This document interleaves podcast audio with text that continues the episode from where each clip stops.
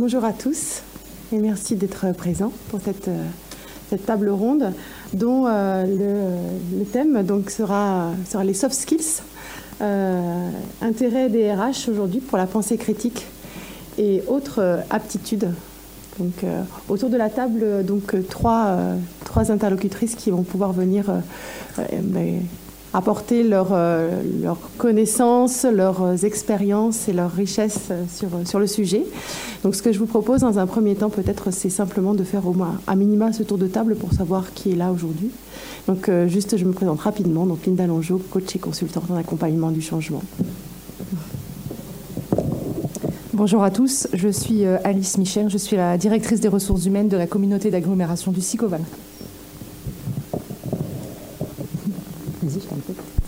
Bonjour à tous, donc moi je suis Bérangère Moussard, en charge du développement RH chez Berger Levroux, éditeur de logiciels, juste à côté, le grand bâtiment noir et rouge. Et bonjour à toutes et à tous, je m'appelle Emmanuel Bessez et je dirige le cabinet Wonjo, cabinet conseil et organisme de formation en qualité de vie au travail. Donc merci, euh, merci à toutes les trois pour votre, votre présence.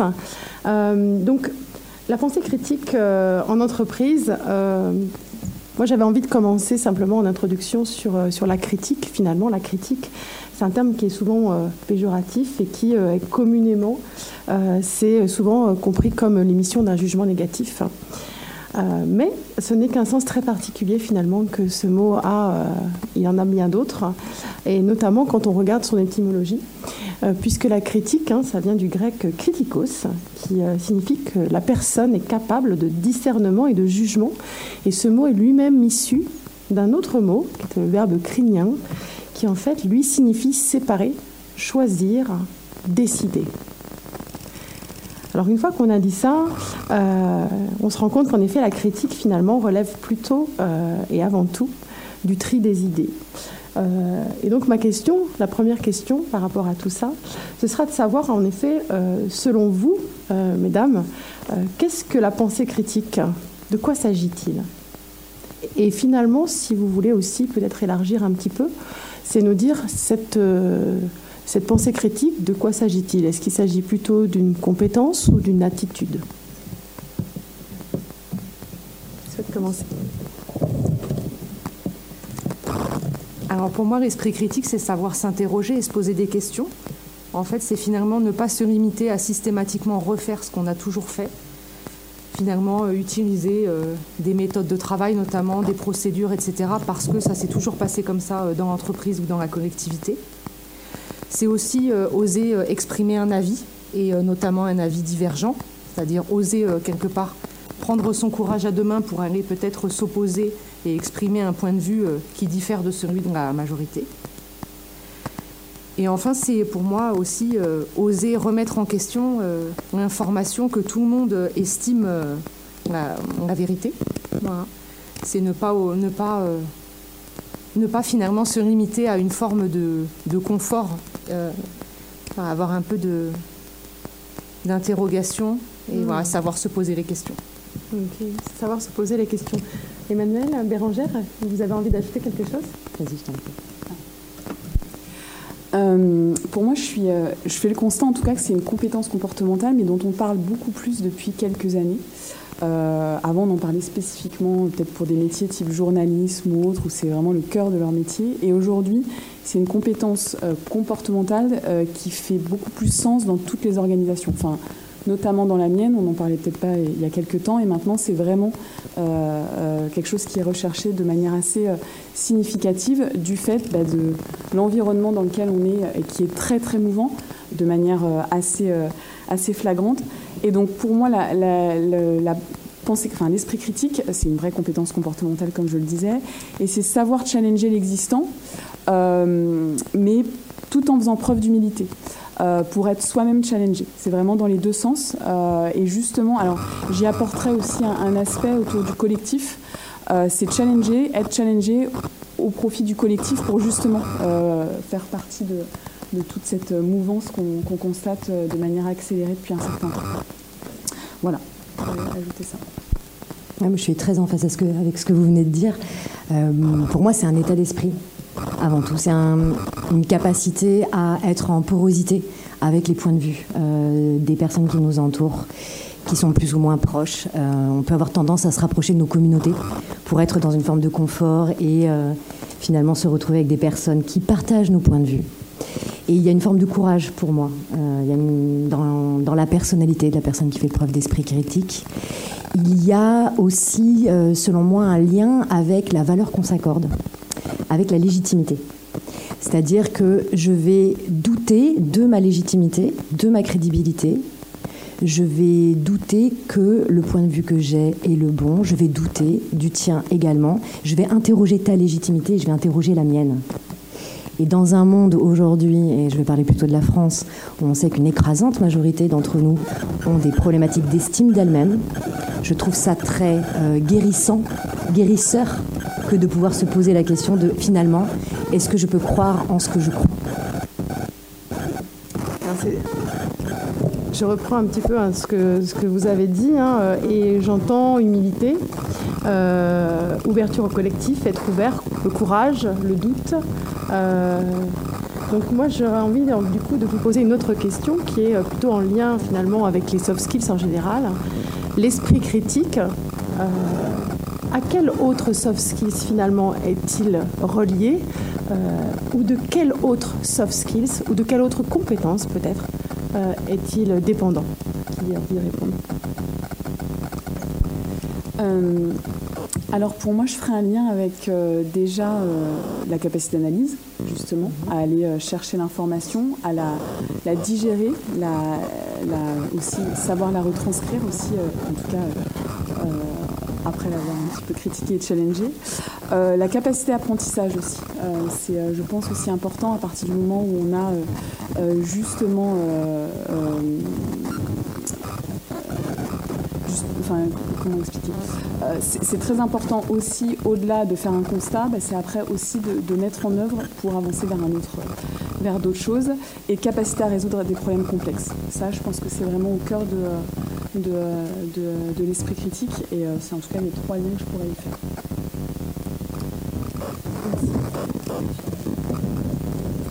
Alors en ce qui me concerne, euh, notamment euh, par rapport à une pratique professionnelle, la, question de la, pensée critique me fait aussi euh, penser en fait que l'ensemble des soft skills, même si ce sont des atouts, on peut vite tomber dans des dérives.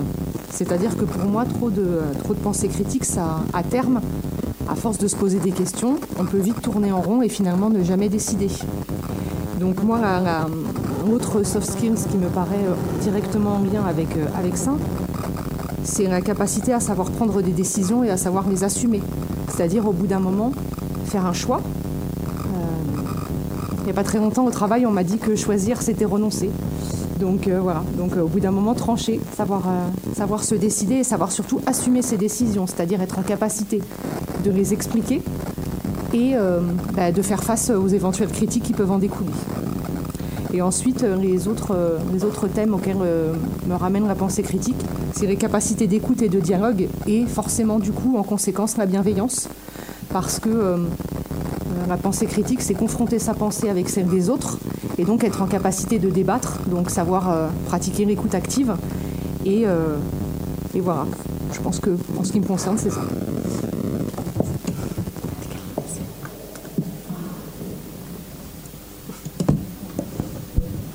nous, on gère des problèmes techniques en parallèle. on est capable de faire plusieurs choses en même temps. Pardon pour, le, pour Euh, je, trouve ça très intéressant ce que vous dites, mademoiselle. Euh, je rajouterais, et là je prends une casquette de communicante, qu'à mon sens, euh, il y a des vraies compétences de communication à avoir pour honorer l'esprit critique et, le sens de la pensée critique. Euh, vous avez parlé d'une capacité à questionner, à aller chercher l'information, des compétences très, euh, très rationnelles, très analytiques. À mon sens, il y a aussi des compétences euh, d'ordre relationnel, la capacité à questionner, à questionner comme il faut.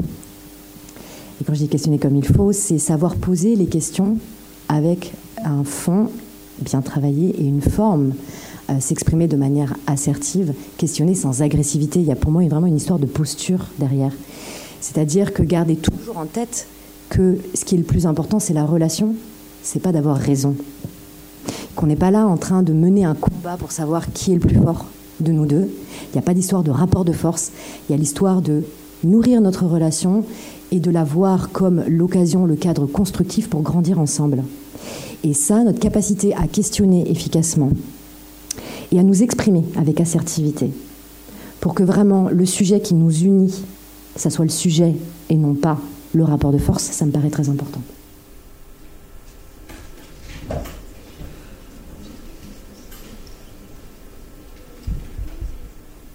Donc merci en tout cas pour, euh, vos, retours. Euh, je fais juste un petit lien, euh, puisqu'il y avait eu en effet une enquête qui avait été faite et qui avait été présentée au Forum de Davos en 2017, en 2017 hein, qui, qui, justement faisait un focus sur les compétences clés que les, les entreprises allaient exiger en 2020. Alors c'est derrière nous, c'est vrai. Mais quand on regarde en effet ces dix compétences qui étaient exigées, justement attendues en tout cas, euh, on avait la pensée critique qui arrivait en deuxième position. Aujourd'hui, elle est euh, on ne peut plus prégnante. Juste derrière la résolution des problèmes complexes dont, euh, tu as parlé, Bérangère. et juste après, la créativité, la gestion des personnes, la coordination avec les autres, l'intelligence émotionnelle, la prise de décision, en effet, l'analyse et la prise de décision, l'orientation service, la négociation et enfin la flexibilité cognitive. Donc c'est intéressant en effet de voir à quel point toutes ces compétences sont extrêmement liées. Et comme euh, tu le disais très justement, Alice, c'est euh, être en garde aussi euh, de ne pas tomber dans les travers d'une, d'une compétence et en mobilisant justement d'autres compétences. alors, tout ça m'amène en effet à penser aussi à cette compétence et notamment à cette compétence dans le monde de l'entreprise. Euh, aujourd'hui, euh, justement, par rapport au monde du travail comment est-ce que ça se traduit dans le monde du travail. Et, en fait, j'ai envie de vous poser la, question suivante. Quel est le rôle finalement de cet esprit critique dans une partie du, monde du travail qui est la partie du recrutement Je ne sais pas laquelle a envie de commencer. Envie de commencer en sachant que j'aimerais bien vous poser la question de savoir d'abord de savoir qu'est-ce qui se passe côté recruteur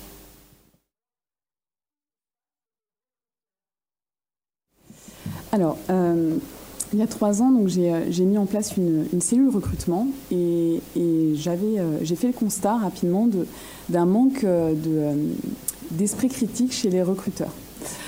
Et peut-être, alors je ne sais pas si vous, vous avez déjà eu des entretiens où vous en êtes ressorti en disant mais sur quoi il m'évalue? Alors des fois, vous n'avez même pas le temps de, de, parler parce que le recruteur ou le manager peut davantage parler que le candidat. et finalement, ça manque beaucoup d'objectivité clairement, il y a beaucoup d'entretiens où on se dit, mais je ne sais pas sur quoi je suis, je évaluée, comment, euh, comment mon, dossier est porté auprès d'un manager ou de. Voilà. Et, donc, je trouve que ça met en inconfort euh, bah, les candidats, et puis je pense aussi que ça met en inconfort les recruteurs et les managers. Donc, dans ce cadre-là, euh, on a mis en place la méthodologie de l'entretien structuré. Je ne sais pas si vous connaissez de nom. Euh, c'est une méthodologie qui est reconnue dans le monde du recrutement, alors qui est à ce jour pas toujours appliquée, ce qui est dommage. Mais je vais vous en expliquer un petit peu les, concepts pour que vous compreniez en quoi, en quoi ça consiste. Donc déjà, l'intérêt de, cette méthodologie, c'est une constance c'est-à-dire d'avoir une constance d'évaluation entre les différents candidats. Et c'est d'éviter d'évaluer un critère chez un candidat qui est complètement hors sujet par rapport à un poste et un autre critère auprès d'un autre candidat qui fait partie du même processus, mais finalement euh, euh, qui, ne convient pas non plus. Donc déjà, c'est un vrai intérêt pour avoir une, évaluation constante euh, sur tout le processus de recrutement.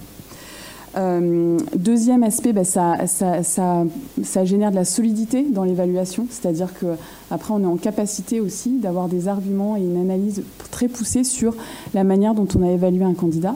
Et troisième point, ça euh, génère, c'est très important, une relation saine avec les candidats. C'est-à-dire que euh, après, on revient vers le candidat pour lui expliquer qu'est-ce qu'il fait de manière très objective et très claire sur la manière dont on a évalué euh, la personne. Et puis, ça, permet des échanges extrêmement constructifs, même quand le retour est, négatif. Donc pour ça, pour, pour, ces différents critères, je vais aller un petit peu plus dans le détail. mais donc euh, il faut qu'on définisse des critères. Donc, un critère, c'est une soft skills. C'est pour ça que là, on refait le lien avec le sujet. Donc, en fonction du poste, bah, une soft skills euh, évaluée peut être différente. C'est-à-dire que pour un commercial, bah, je vais euh, évaluer, enfin, je vais mettre comme critère le sens du service client, la persévérance, etc. Pour un autre poste, ce sera un autre critère. Donc, il y a cet exercice qui est à faire avec les managers de dire bah, quels sont quels sont les critères euh, qui sont nécessaires pour mon poste, pour évaluer, euh, pour éviter d'évaluer, je ne sais pas, euh, le, sens du collectif alors que la personne elle va travailler toute seule, et d'éviter d'être hors sujet justement. Donc par rapport à ces, critères justement à, définir, ben, on part qu'on appelle de la méthodologie de l'incident critique, c'est-à-dire on demande aux managers, on les challenge disant mais pour ce poste-là, quelle, est, la situation dans laquelle, euh, qui ferait que la personne serait en surperformance ou en sous-performance. Donc là, ça permet aussi euh, de, faire, euh, de faire cracher justement le manager sur les vrais critères qui font que pour ce poste, c'est important d'évaluer tel ou tel soft skills. Donc souvent, on est sur quatre critères maximum hein, pour un poste parce que justement, ça évite d'aller chercher un mouton à 22 pattes alors que finalement, le poste ne nécessite pas ces compétences spécifiques. Donc à partir du moment où on a fait cet exercice des incidents critiques, on arrive à, avoir nos critères. Et donc là, la question, bah, c'est de préparer notre entretien et d'éviter de poser les questions. Alors, alors peut-être que certains aiment cette méthode de questions, mais euh, les questions du type euh, j'ai un verre d'eau et combien de, bassines je peux remplir, etc., ça, ça n'apporte rien. Euh, l'idée, c'est justement d'avoir des compétences, enfin des questions qui sont liées aux compétences comportementales, donc les critères qu'on veut évaluer. Euh, donc ça peut être des questions du type euh, alors situationnel ou euh, comportemental. Imaginez-vous que ou racontez-moi que pour justement faire en sorte que le candidat bah, il, il, exprime vraiment ce qu'il a réellement vécu et dans ces situations-là, on se retrouve vraiment à avoir de la matière et, et de sortir de la situation où on dit bah oui oui moi je suis rigoureuse oui, mais alors expliquez-moi une situation, alors de manière détournée, hein, souvent, euh, parce qu'on ne dit pas euh, êtes-vous rigoureux, souvent on, sait la réponse qui va arriver derrière. Mais euh, voilà, en tout cas, c'est des, questions comportementales, situationnelles, qui permettent ensuite d'avoir un contenu d'entretien assez, assez riche et avec lequel ben, on peut être en capacité après de défendre un candidat ou au contraire de dire ben non, vous ne convenez pas au poste par rapport aux attendus initiaux. Voilà, donc c'était pour partager euh, cette, euh, cette pratique-là euh, qui fait que souvent en plus les candidats, alors je ne sais pas si vous avez eu l'occasion de vivre ce type d'entretien, ils, ils trouvent les entretiens pas toujours simples, mais constructifs. Donc c'est là où je dis qu'à un moment donné, ça génère aussi une, une relation de confiance et, et, et, saine avec les candidats, parce que c'est pas simple, c'est un challenge, clairement. Mais pour autant, on est vraiment sur des bases objectives. Donc c'est là où je pense que euh, c'est tout, euh, tout l'esprit critique aussi qu'il est nécessaire de, de, définir auprès des, des recruteurs. Merci, merci beaucoup pour cette, euh, cette, approche très pragmatique finalement, de l'approche en tout cas de l'esprit critique au niveau du, recruteur. Hein. peut-être un mot à rajouter sur la partie recruteur ou sur peut-être comment est-ce que vous peut-être vous identifiez ou vous allez chercher euh, à identifier si cet esprit critique est présent, par exemple, chez un candidat?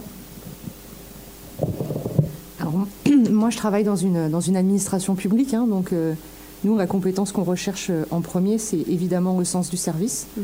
c'est-à-dire que les agents aient bien conscience que quand ils travaillent, ils sont là pour l'intérêt général et ils doivent être en capacité d'incarner le service public. Euh, dans les valeurs principales du service public, il y a évidemment l'égalité de traitement, il y a aussi le principe de continuité, mais il y a surtout le principe d'adaptabilité, donc de ce qu'on appelle la mutabilité du service, c'est-à-dire la capacité que doivent avoir les agents et les administrations à répondre aux besoins des usagers, ce qui nécessite en fait une adaptabilité permanente à l'évolution de ces besoins. Donc nous, c'est vrai que euh, l'esprit critique euh, qu'on attend, c'est effectivement la capacité que peuvent avoir les, candidats à se poser les questions sur comment rendre le service, quels sont les besoins des habitants, des citoyens, des usagers aujourd'hui. Euh, et en fait, oh, bon, c'est un secret pour personne. L'administration aujourd'hui, ça fait plus tellement rêver les candidats. Euh, il y, a une image de l'administration euh, qui peut être un peu vieillotte, un petit peu une image d'immobilisme. Donc aujourd'hui, nous, on a, a des difficultés parfois à recruter. Donc aujourd'hui, je pense qu'il faut changer notre manière de faire et non pas chercher euh, les cadors euh, en termes de compétences techniques et de connaissances, de diplômes, etc., mais plutôt aller chercher des potentiels. Moi, j'appelle ça miser sur les pépites. Euh, on en a des gens on en a tous croisé, je pense, des candidats où on se dit, bah, il n'a peut-être pas exactement les compétences que j'attends à la base, mais par contre, on dessine chez lui qu'il fera de grandes choses. Donc voilà, moi aujourd'hui, en tant que recruteur, je commence à m'axer davantage sur, sur cette vision-là et j'essaye de la répandre un peu dans la collectivité, mais c'est pas toujours évident parce qu'en fait, les managers qu'on accompagne dans les processus de recrutement, eux, ce qu'ils attendent, c'est des gens opérationnels de façon immédiate. Et donc, miser sur l'avenir et miser sur du moyen terme, euh, ça nécessite en fait un changement de culture. Là, c'est vraiment. Euh, euh, il faut voir un peu la vie professionnelle autrement. Tout à fait. Euh, merci pour, euh, pour ton point de vue qui nous permet justement aussi d'avoir le, voilà qu'est-ce qui se passe au niveau du, recruteur euh, et, justement que ce soit comment est-ce qu'il mobilise lui-même, en tout cas l'esprit critique dans ce, processus de recrutement, mais aussi comment est-ce qu'il va aller identifier l'esprit critique chez la personne qu'il est en train de recruter. et j'ai envie de dire, et quid du recruté Emmanuel alors juste avant de répondre à ta question, j'ai bien envie de surenchérir sur mes collègues. Euh, je vais me faire un peu l'avocat du diable euh, et, merci à toutes les deux de nous montrer qu'on peut euh, diriger ou manager un service RH et toute une politique de recrutement avec les valeurs que vous avez, le regard que vous avez. Moi sur le terrain, j'en vois pas beaucoup des comme ça. J'ai un peu envie d'enfoncer le clou et de dire ok là aujourd'hui, depuis hier et aujourd'hui, on parle de pensée critique et on cultive la pensée critique et nanana dans la réalité, est-ce qu'on attend des collaborateurs qu'ils aient un esprit critique? Et est-ce qu'on attend des recruteurs qu'ils aillent chercher des candidats et donc des futurs collaborateurs qui aient un esprit critique euh, Alors je vais avoir une vision extrêmement manichéenne du monde du travail. Pour moi, il y a toute une frange d'entreprises, d'organisations, de collectivités, d'associations employeuses qui effectivement ont cette ouverture d'esprit et ont conscience que c'est une compétence comportementale qui est à la fois bonne pour l'expérience individuelle et pour l'expérience collective. Oui, mais il y a toute une frange d'employeurs aujourd'hui qui attendent tout sauf des gens qui réfléchissent et qui vont potentiellement remettre en question ce qui se passe dans l'entreprise. On leur demande d'être conformistes, on leur demande d'exécuter. Euh, j'étais choquée la semaine dernière, j'étais dans une grande boutique le, jeune homme en caisse, je l'interroge sur, euh, je ne sais plus, un produit que j'étais en train d'acheter, et il me dit, euh, Madame, je suis caissier, je ne suis pas payé pour réfléchir. En 2022, entendre ça, j'étais choquée. Et on parle d'une très grande enseigne de grande distribution. Donc, est-ce qu'on demande aux recruteurs d'aller chercher des candidats qui ont de l'esprit critique? Je ne sais pas. Rappelons quand même que quand on recrute, on va chercher un individu pour occuper un poste dans une organisation. C'est-à-dire qu'on va aller prendre une personne humaine avec toutes ses croyances, ses valeurs, son histoire, sa personnalité, etc., ses envies, ses aspirations. Et cette personne, on va lui demander d'occuper une mission, un poste de travail. Est-ce que tous les postes de travail exigent qu'on fasse preuve d'esprit critique? Est-ce qu'il est bon de faire preuve d'esprit critique dans tous les jobs? La question est ouverte. J'aurais tendance à penser que oui, parce que je crois fondamentalement que c'est intéressant d'essayer d'être plus que soi, voilà, ou d'être la meilleure version de soi-même, etc., et, de s'enrichir du collectif. Mais peut-être qu'il y a des postes où, euh, clairement, plus le collaborateur réfléchit, moins il est productif à court terme. Et encore une fois, il y a cette histoire de poste, mais ce poste, il s'occupe dans une organisation, dans une entreprise. Et donc là, je vais faire appel à la question de la culture d'entreprise. Et la culture d'entreprise, comme tu le soulignais d'ailleurs, à l'instant Alice, la culture, ce sont des valeurs, des valeurs cultivées. Tu le disais, Bérangère, des valeurs incarnées dans les comportements. C'est tout sauf une affiche avec des jolis mots euh, accrochés euh, en salle de réunion ou dans, une, dans un joli hémicycle. Est-ce que l'entreprise affiche, par exemple, la liberté d'expression, la transparence, l'authenticité? Est-ce qu'elle l'affiche et est-ce qu'elle l'incarne? J'ai jamais vu de charte éthique d'entreprise qui inscrit ce, mot, cette expression, la pensée critique. Donc ça, ça peut nous interroger quand même. Par contre, ce que je vois sur le terrain, nous, dans les démarches QVT qu'on met en place chez nos clients, c'est qu'on voit des dirigeants, et plutôt dans des petites entreprises, je dois le dire, qui se plaignent d'avoir des collaborateurs qui ne sont pas suffisamment force de proposition. Oh, ils exécutent, mais ça serait bien à un moment donné qu'ils lèvent le nez du guidon et qu'ils soient plus force de proposition. Et ouais.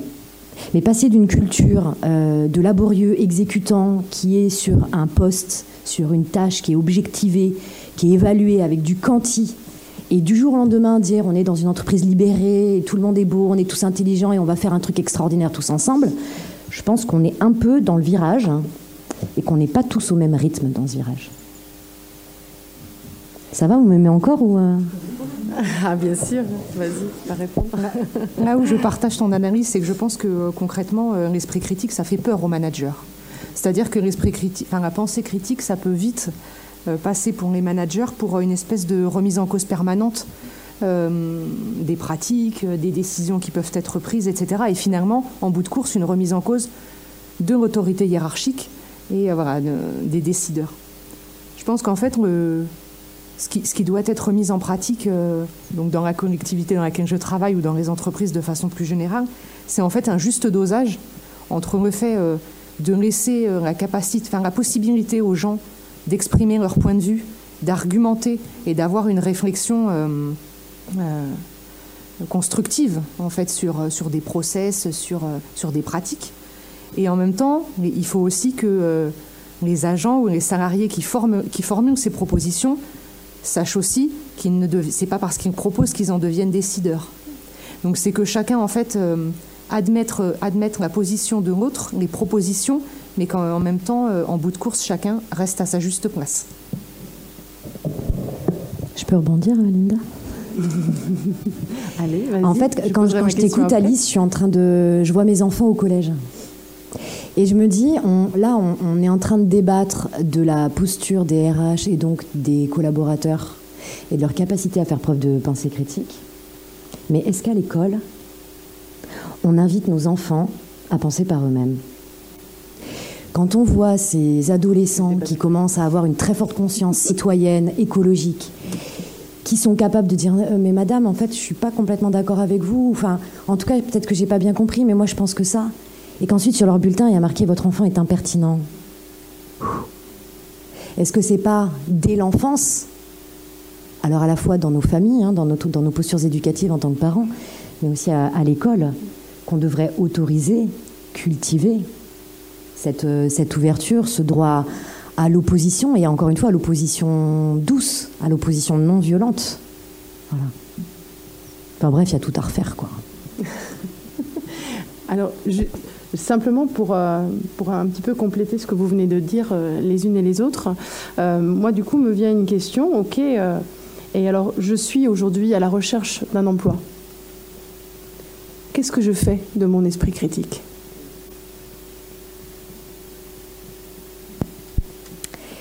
Donc là, moi, je vais prendre la casquette du, candidat. Je vais me faire la protectionniste du travailleur. Alors que je suis patron moi-même depuis 20 ans, mais, mais j'adore comprendre ce que vivent les travailleurs, me mettre à leur place. Et qu'est-ce qui se passe pour un, pour un candidat quand il arrive face à un recruteur? Il est aujourd'hui très rarement en position basse de supplier qu'on l'embauche.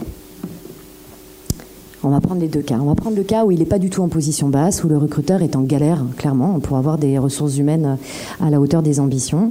Ce candidat qui arrive en face, euh, il a envie d'entendre la promesse qui est faite par le recruteur de l'expérience qu'il va vivre au travail. C'est ce qu'on appelle la marque employeur, le discours de marque employeur. Un candidat qui exercerait sa pensée critique, il arriverait à l'entretien déjà dans une position adulte-adulte, en se disant qu'il n'est ni en soumission ni en domination, qu'il a quelqu'un en face de lui qui a une proposition à lui faire, et que lui soit en capacité d'évaluer si cette proposition lui convient. C'est-à-dire que déjà, il soit en dialogue intérieur, en se demandant si la proposition qui lui est faite correspond à ses propres critères, qu'il s'autorise le droit de faire cette évaluation avec lui. Et ensuite, on le voit bien dans, la façon dont on peut exercer cette compétence de pensée critique, c'est aller chercher des informations au-delà du discours du recruteur. Parce que sincèrement, les recruteurs, enfin, vous les formez bien, vous êtes des bonnes recruteuses, mesdames, on a très envie de venir bosser chez vous. Et je pense que là, vous avez deux super, euh, deux super structures. OK. Mais le candidat, il ne peut pas que se fier au discours de la recruteuse ou du recruteur, à ces quelques minutes, à la jolie plaquette qui, a été distribuée dans le hall. Le candidat aujourd'hui, il a accès à beaucoup d'informations. Il peut aller se documenter, Il peut aller lire des sites internet, il peut aller lire des médias, puis il peut rentrer en contact avec euh, les collaborateurs de l'entreprise en disant Dis donc, je postule sur un poste de pas, développeur Java chez toi. J'ai vu que toi, tu y es depuis 15 ans. Euh, Waouh, c'est beau, 15 ans dans cette boîte. Euh, Alors raconte, raconte-moi de l'intérieur comment ça se passe. Et là, je ne vais pas vous bassiner avec les labels euh, B Corp, Great Place to Work, etc., etc., qui n'ont, à mon sens, pas toujours une très grande crédibilité. Mais en tout cas, je pense qu'un candidat qui doit faire preuve d'esprit critique, c'est quelqu'un qui va être capable à la fois de s'interroger pour savoir si ce qu'on lui propose lui convient, mais qui va être aussi dans l'ouverture, la quête d'informations pour aller croiser les données et du coup pouvoir se forger une opinion par lui-même de l'adéquation entre ce qui lui est proposé et, euh, ce qui- ce qu'il va vivre. Après, euh, il faut garder en tête qu'un candidat, euh, une fois qu'il est embauché, ça s'appelle un collaborateur. On n'est plus en train de le draguer pour le faire venir. Il va vivre quelque chose chez nous. Et donc, que la promesse qui a été faite en marque employeur, il faut que cette promesse, elle soit tenue. Donc, si en tant que recruteur, je dis, toi, candidat, je cultive ton sens de la pensée critique et que le candidat, au bout d'une semaine, il commence à se sentir un peu à l'aise, il la ramène en réunion, il fait une proposition, et qu'on lui dit Hé, poupou, plus jeune là, attends, d'abord, fais tes marques et on en reparle. Waouh, il est en train de faire une expérience contraire à celle qu'on lui a proposée au départ. Donc attention à ne pas être non plus dans la surpromesse au départ de cultiver une compétence comportementale qui n'est pas forcément attendue sur le terrain. Et ça me fait mal de vous dire ça. J'adorerais vous dire le contraire. Juste, restons réalistes, tu as raison. Oui, vas-y, Jean-François. Pour rebondir sur ce que, dit Emmanuel, c'est vrai que le monde du, recrutement a totalement changé. Maintenant, on dit que les, candidats sont des vrais clients. Et juste pour faire euh, un retour d'expérience sur les, euh, sur les entretiens qu'on peut vivre, euh, beaucoup maintenant de candidats, et c'est presque systématique à la fin, ils nous demandent même qu'est-ce qu'on fait nous dans l'entreprise. Et ils nous challenge sur nous, notre manière de, vivre l'expérience au sein de l'organisation. Je trouve ça très très riche et ça montre aussi que euh, bah, justement l'état d'esprit euh, des candidats a changé. Et je trouve que l'esprit critique euh, arrive dans les entretiens aussi de la part des candidats. Donc, par rapport à ça, je pense qu'il y a un vrai changement de, de, de- de- de situation. Après, je suis en phase sur le fait que des fois, il peut y avoir des écarts entre euh, la promesse et la réalité. Alors déjà, parce qu'une entreprise, c'est composé de plein d'individus qui sont différents et donc on ne peut pas être tous euh, justement euh, alignés sur, euh, sur ça. Donc euh, c'est vrai que quand, euh, quand un candidat arrive dans, dans une organisation qui devient collaborateur, c'est important qu'il soit en phase avec son manager, même si après il y a tout, tout euh, l'écosystème autour. Mais, euh, mais il faut ce que je disais en, introduction, l'esprit critique euh, est une compétence comportementale qui est de plus en plus valorisée depuis quelques années aussi. Donc il faut accepter aussi qu'on est dans une dynamique de changement et il faut accompagner le changement. Et c'est pas en disant bah non moi euh, euh, ça va pas, il accepte pas mon esprit critique, je pars que que ça va faire changer les choses. Et donc c'est là aussi où je trouve que il faut il faut que chacun euh, participe au changement et même si des fois c'est pas toujours évident, euh, je pense que la dynamique elle est bonne même s'il y a encore euh, des, marges de progrès.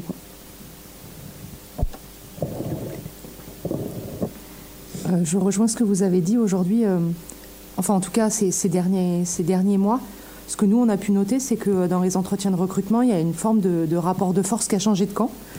Euh, clairement, aujourd'hui, euh, bah, nous, on cherche du monde et euh, les candidats, ils sont appâtés de partout.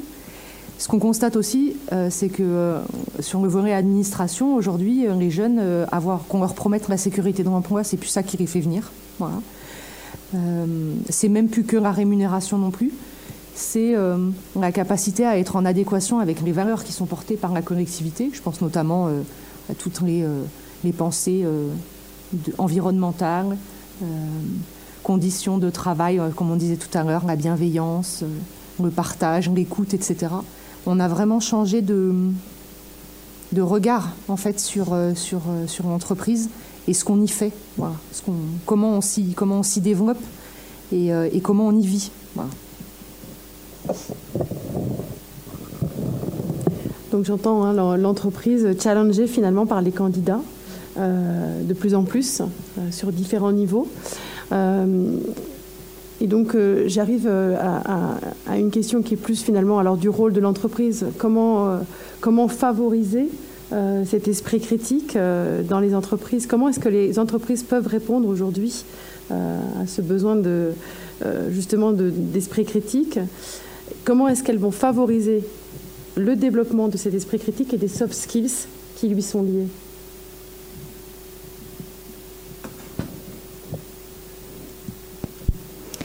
Alors, pour favoriser euh, cette compétence, il faut déjà, à mon sens, qu'elle soit souhaitée de manière authentique par la gouvernance. Donc là, on rejoint les questions de culture dont on a déjà parlé. Euh, à mon sens, il faut, aussi que cette gouvernance et, toute la ligne managériale, euh, qu'elle soit des N plus 55 ou du manager de proximité, qu'ils soient tous exemplaires en la matière. C'est-à-dire que c'est compliqué de demander à un collaborateur euh, d'exercer sa pensée critique si soi-même, en fait, on n'en fait pas preuve. Voilà. Ensuite, je pense, et là, si je le ramène maintenant au niveau vraiment du travailleur, euh, je pense qu'on peut favoriser sa pensée critique si on, le, si on lui fait vivre euh, ce que je vais appeler de la sécurité psychologique. On entend beaucoup parler hein, en qualité de vie au travail, en prévention santé-travail, du risque psychosocial. L'être humain a besoin de se sentir en sécurité euh, ne pas se sentir en, survie. Et la sécurité peut passer par euh, plein de dispositifs euh, X ou Y, préservant notamment son intégrité physique. Mais on a récemment découvert qu'on était une âme, un esprit, qu'on n'était pas qu'un corps, et qu'il s'agissait aussi de prendre soin de la santé psychologique des collaborateurs. Et cette santé psychologique, cette, ce bien-être passe par ce sentiment de sécurité. Cette sécurité psychologique, elle vient euh, notamment euh, du sentiment d'inclusion qu'on va pouvoir vivre au travail, donc le fait de se sentir appartenir à un collectif dans lequel on a sa place, dans lequel on est accueilli, reconnu, etc. Euh, ça passe également par le sentiment de reconnaissance, tout ce qui est valorisation des collaborateurs, et par la capacité qu'on peut avoir dans l'entreprise à écouter les voix d'épanouissement des collaborateurs, à les mettre sur sur les rails de cette réflexion pour qu'ils trouvent eux-mêmes le sens dans leur travail et que l'entreprise communique la grande mission, euh, qui est la sienne, qui est sa raison d'être. Le collaborateur, une fois qu'il est en sécurité psychologique sur tout ça, et donc il y a un peu de boulot, et puis c'est vivant, c'est fluctuant.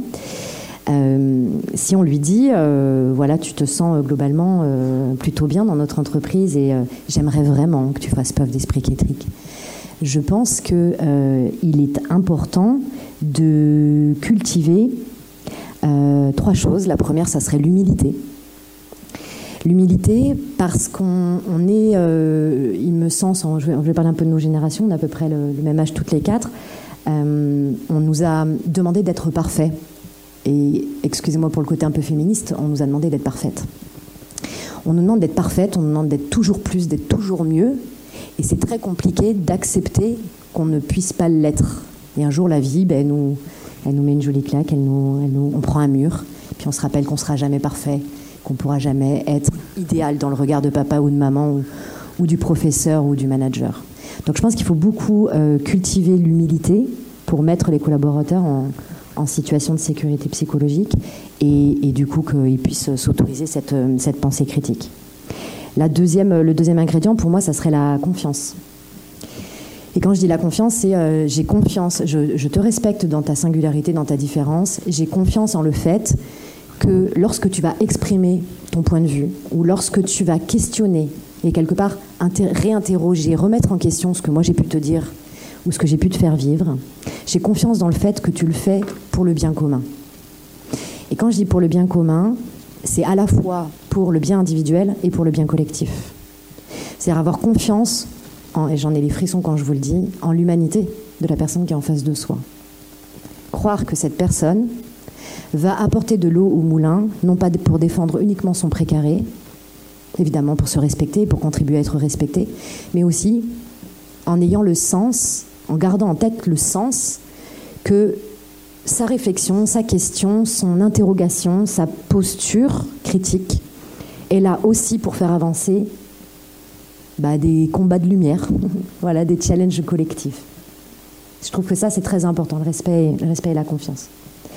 Et le troisième point, euh, alors moi qui suis extrêmement sensible à, l'inclusion, je pense qu'on ne, peut pas cultiver la sécurité psychologique permettant d'exercer la pensée critique si on ne cultive pas l'ouverture à la différence.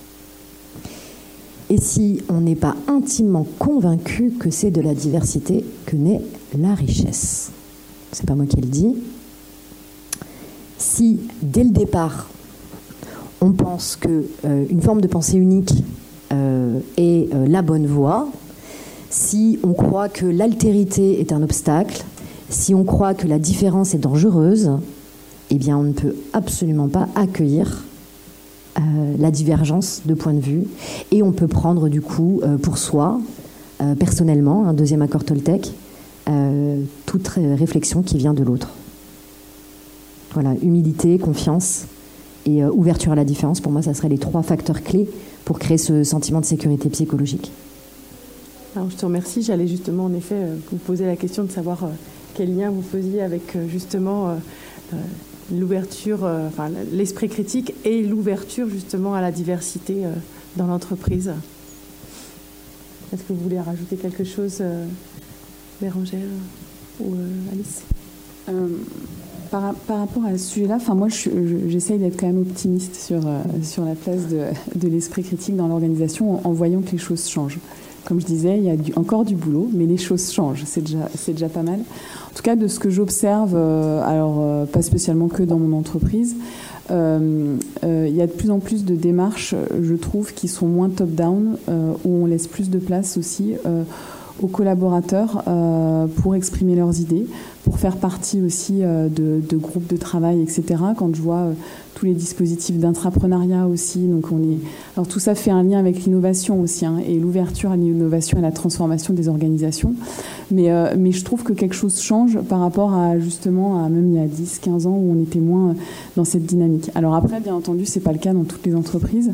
Euh, il y a encore beaucoup de chemin à faire pour, pour certaines, mais il y a, quelque, chose, euh, quelque chose à faire là-dessus. Et donc pour faire le lien avec la diversité, euh, c'est sûr que la culture, la culture de l'entreprise euh, est essentielle, justement au travers de euh, sa culture vis-à-vis de l'innovation, de la transformation, pour ensuite se doter de, compétences diverses pour en faire vraiment une, richesse.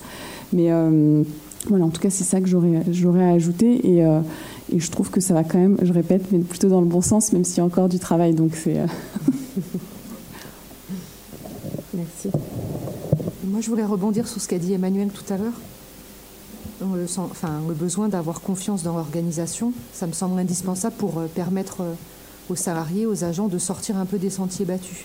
C'est-à-dire qu'il faut qu'ils euh, sentent qu'ils ont le droit de douter, de dire qu'ils doutent, de dire qu'ils ont peur, de dire qu'ils ne sont pas sûrs d'eux, qu'ils ne sont pas sûrs du collectif, oser en fait.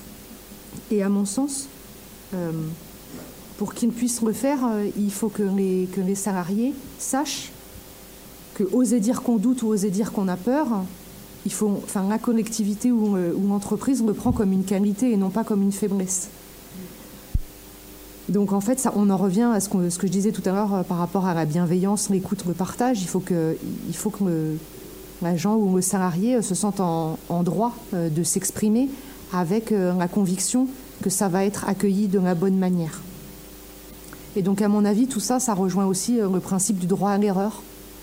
C'est-à-dire que plus, euh, plus on sait qu'on a le droit de se tromper, plus on va oser euh, sortir un peu de, des carcans habituels.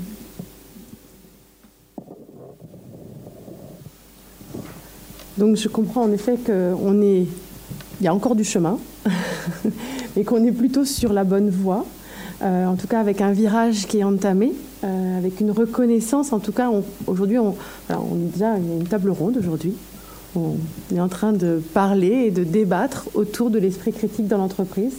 Donc voilà une belle, une belle mise en œuvre, en tout cas, de, j'ai envie de dire, du, d'une réflexion constructive au bénéfice d'un sens commun qui est celui euh, de l'entreprise euh, notamment et du salarié dans l'entreprise.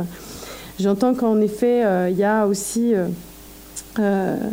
dans ce virage initié, il y a côté entreprise, euh, un travail continu à faire pour instaurer la confiance et le respect, et notamment le respect du droit à l'erreur. Et que côté collaborateur, il y a euh, aussi tout ce travail qui reste à faire de, euh, prise de conscience, euh, justement, de cette capacité à oser dire, oser faire, oser dire je aussi je ne sais pas faire, oser dire j'ai peur, oser dire j'ai besoin d'aide. Euh, et, que, euh, et que tout cela, justement, forme la diversité euh, des, entreprises. Donc, plus, cet esprit créatif sera développé et plus cette diversité aussi sera riche dans les entreprises. par rapport à, tout ce que l'on vient de se dire, Avez-vous autre chose à rajouter, à venir compléter Qu'est-ce que vous auriez envie de venir apporter peut-être pour le débat suivant, justement, pour faire preuve d'esprit critique?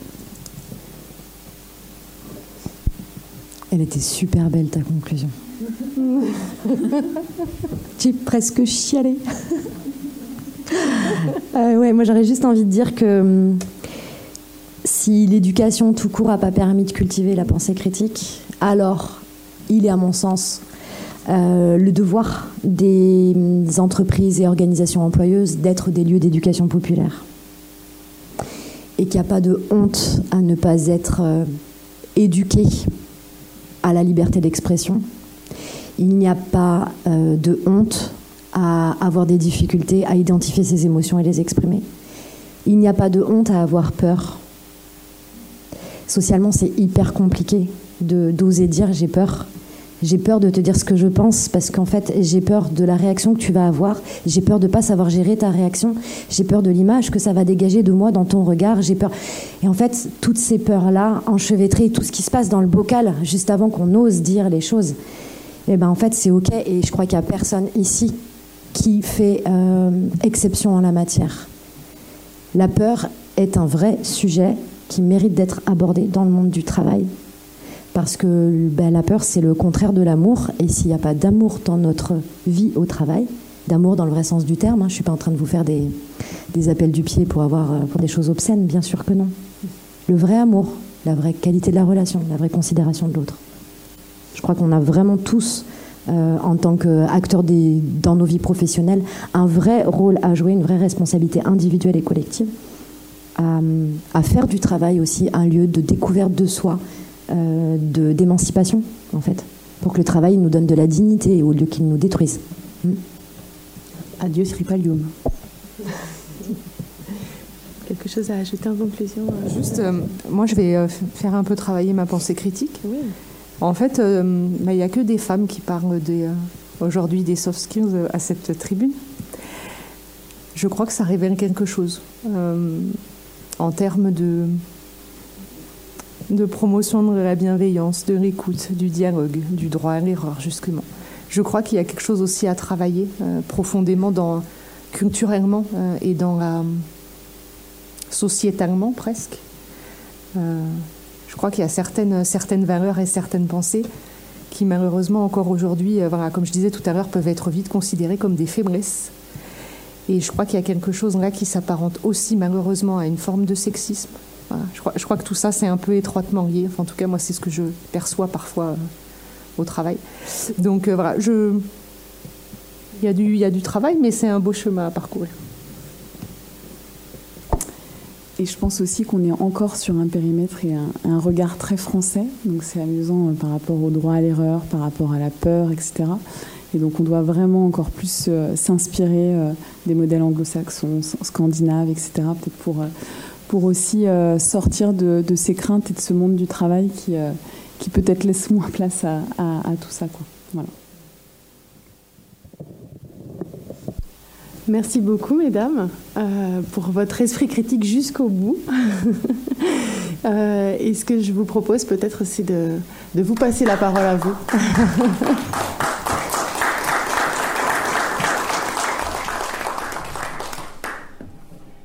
Peut-être y a-t-il des questions, des remarques, des esprits critiques qui auront envie de s'exprimer? Des hommes qui auront envie de répondre? Bonjour, je ne suis pas une femme, je ne suis pas français, mais si je pouvais voter des mains, je voterais pour vous. Ah,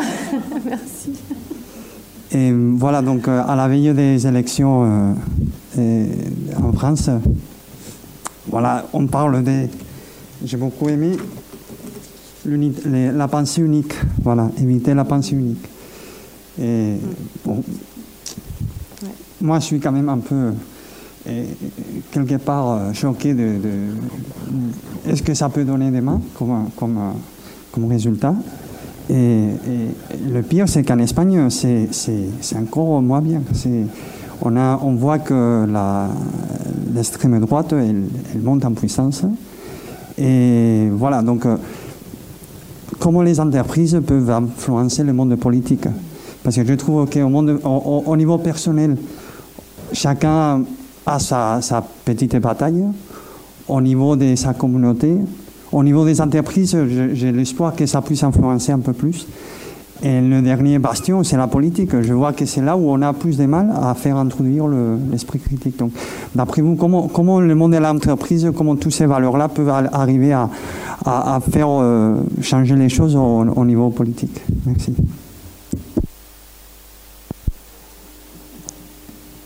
Bonjour et merci pour, euh, pour ta question. Je me permets de te tutoyer parce que je me sens proche de toi. Euh, moi, je suis dans l'économie sociale et solidaire depuis quasiment 20 ans. Et on en entend beaucoup parler quand on est dans la famille de l'ESS, puis à l'extérieur sans doute un peu moins. C'est presque 30% de l'économie aujourd'hui en France qui est représentée par des entreprises, dans le sens entreprendre, c'est-à-dire qui se bougent les fesses, qui organisent des projets, qui réunissent des personnes, qui les réunissent autour d'un sens commun. Euh, près de 30% de l'économie aujourd'hui qui décident d'être euh, avant tout respectueux de l'humain et de la planète avant de faire du profit. Il y a euh, autour de l'économie sociale et solidaire euh, toute une frange de l'économie qu'on peut appeler l'économie à impact, les entreprises à impact, entreprises responsables, entreprises à impact. On peut aller jusqu'aux entreprises à mission, etc. Euh, moi, je représente le mouvement Impact France sur Toulouse. On, est quand même aujourd'hui un certain nombre d'entreprises à, à, se retrouver pour mettre en commun et faire converger la façon dont l'entreprise peut mener des combats politiques dans sa raison d'être.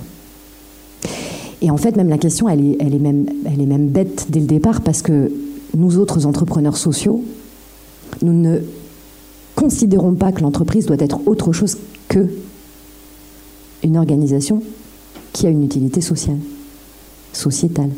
En fait, on ne comprend même pas l'idée de monter une boîte pour gagner de l'argent pour enrichir des, des actionnaires. En fait, c'est, ça, c'est même pas entendable pour nous. Dès qu'on gagne de l'argent, on le réinvestit dans l'entreprise, on augmente les gens, on monte des nouveaux projets, on crée des filiales. Oh, mais on fait avancer le monde en fait. C'est pour ça qu'on a nos boîtes. Et aujourd'hui, euh, j'ai été un peu pénible pendant toute la table ronde à faire l'avocat du diable, mais j'ai envie d'incarner aussi ce discours plus optimiste et pink et green qu'il y a quand même aujourd'hui, à mon sens, c'est au moins 40% de l'économie française qui est dirigée par des patrons qui ont un cœur à la place du cœur. Et donc on fait de la politique chaque jour.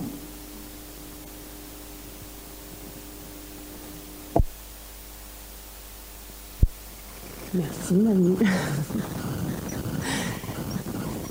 D'autres, euh, d'autres questions, remarques dans l'Assemblée? Moi j'en avais une.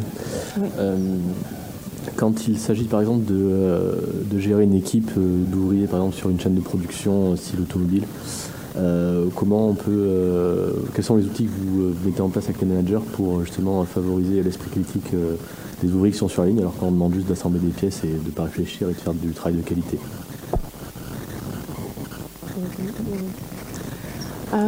Alors, personnellement, pour l'avoir vu et l'avoir en tout cas encouragé, il y a plein de possibilités. et là, je rejoins en effet ce qui a été dit tout à l'heure, hein, c'est-à-dire qu'il y a une intention au départ. Euh, c'est-à-dire que, comme l'a dit Manu, il parlé d'incarnation aussi, hein. c'est-à-dire que cet esprit critique et euh, cette volonté d'ouverture, euh, soit elle est incarnée et elle est, vécue véritablement au niveau de la direction et, dans les entreprises dont vient de parler Emmanuel. Donc là, on est, on est, vraiment là-dedans.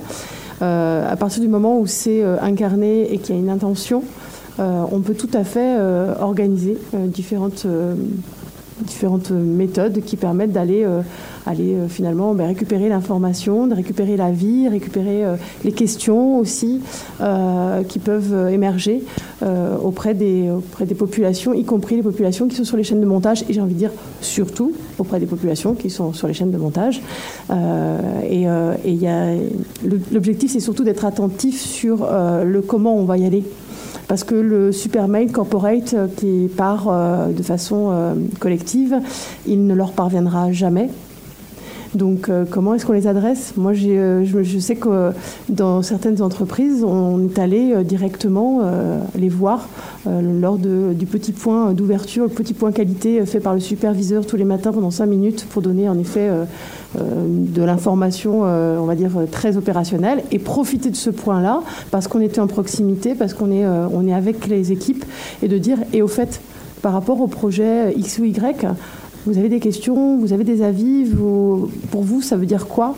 Voilà. Et c'est aussi donner en fait des espaces, j'ai envie de dire des espaces de parole aussi. Mais c'est faisable dès lors que l'on veut le faire. Et, pour compléter, je pense que s'il n'y a pas l'intention qui vient euh, de la direction du manager, il faut oser aussi demander à un moment donné si, euh, vous pouvez euh, participer à d'autres choses. Enfin voilà, c'est aussi important de, stimuler aussi si, si, si, vous en avez envie vos managers, votre direction, parce que c'est important. Peut-être qu'ils n'ont pas tous conscience de, de, votre potentiel et vos capacités sur, à rechallenger les choses, donc il faut oser. Alors moi, le côté chaîne de montage, ça, personnellement, ça, c'est, très loin de mon activité, donc ça me parle pas tellement. Mais par contre, je vais vous donner l'exemple des agents de propreté, parce que ça, ça me parle davantage.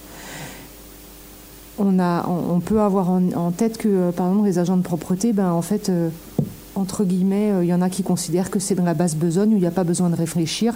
Tous les jours, ils font la même chose sans se poser de questions. À mon sens, en fait, si on commence à s'intéresser au métier de chacun, et considérer que chacun a de la valeur dans l'organisation, on peut se dire que chacun a quelque chose à y apporter. Typiquement, les agents d'entretien, c'est eux qui sont sur le terrain tous les jours, c'est eux qui croisent finalement leurs usagers, c'est-à-dire ceux à qui ils rendent le service. Donc les laisser s'interroger sur euh, la fréquence euh, de passage, sur euh, le sens de leur tournée, sur l'utilisation des produits, et puis peut-être adapter dans tel service ou tel, endroit, ben, il y a plus besoin tel jour parce qu'il a vu qu'il y avait telle activité qui se pratiquait, etc. Je pense que ça, c'est euh, déjà donner la place à chacun de s'exprimer sur son travail et d'y et apporter quelque chose. Et du coup, ça permet que, le salarié ou l'agent, il reçoive en fait une, une reconnaissance de l'importance du travail rendu. Euh, moi, j'aurais envie de rajouter que ce qu'on voit nous sur le terrain, c'est que le jour où le décideur a enfin pris conscience que le principal sachant sur le travail, c'est le travailleur, ben ça change tout. Et en fait, ce qui est assez drôle, c'est que le jour où euh, les employeurs, les dirigeants, les managers comprennent ça, loin d'avoir l'impression de perdre du pouvoir, ils se délestent d'un poids. Ils se disent mais il faut que j'arrête de porter sur moi la responsabilité d'efficacité de tout le monde. Il faut que j'arrête de porter le sac à dos chaque jour de leur euh, bien-être au travail. Et en fait, balle au centre.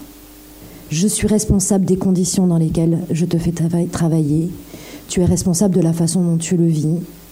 Et comment en fait on va pouvoir ensemble, faire en sorte que tout ça se passe bien humainement et que ça soit performant. L'entreprise, elle doit être performante opérationnellement pour être performante économiquement et financièrement, sinon elle ne survit pas. D'accord?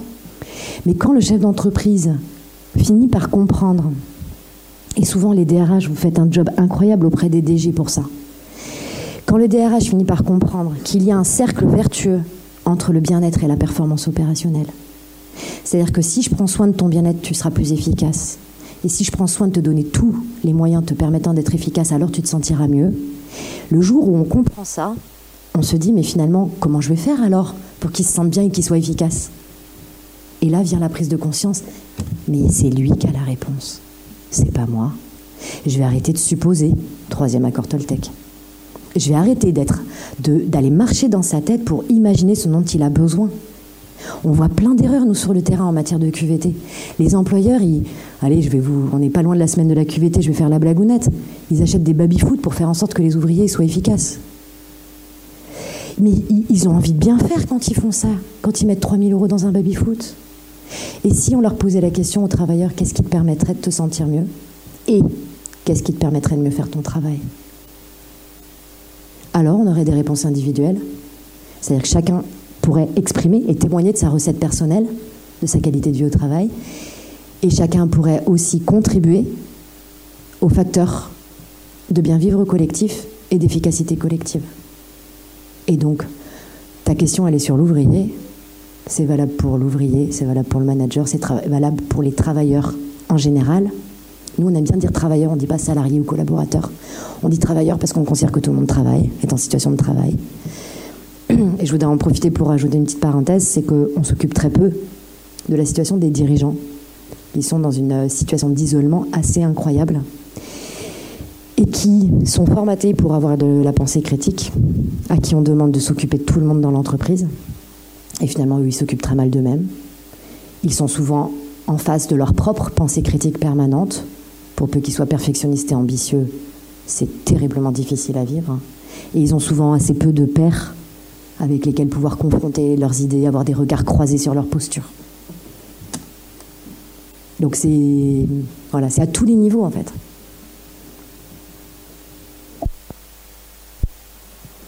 L'esprit critique également au service euh, du dirigeant. Et juste, je, voulais juste euh, boucler la boucle parce que tu as dit beaucoup, tu as employé beaucoup le, conditionnel, c'est-à-dire que si, euh, si on, questionnait, euh, si on questionnait les, les, travailleurs, hein, je préférerais dire si on questionne, parce que tu as quand même des retours d'expérience qui montrent que quand on applique, et on, ça arrive d'appliquer de plus en plus cette méthode-là, ça fonctionne. Voilà. voilà. D'autres questions? Merci beaucoup pour votre attention et votre participation.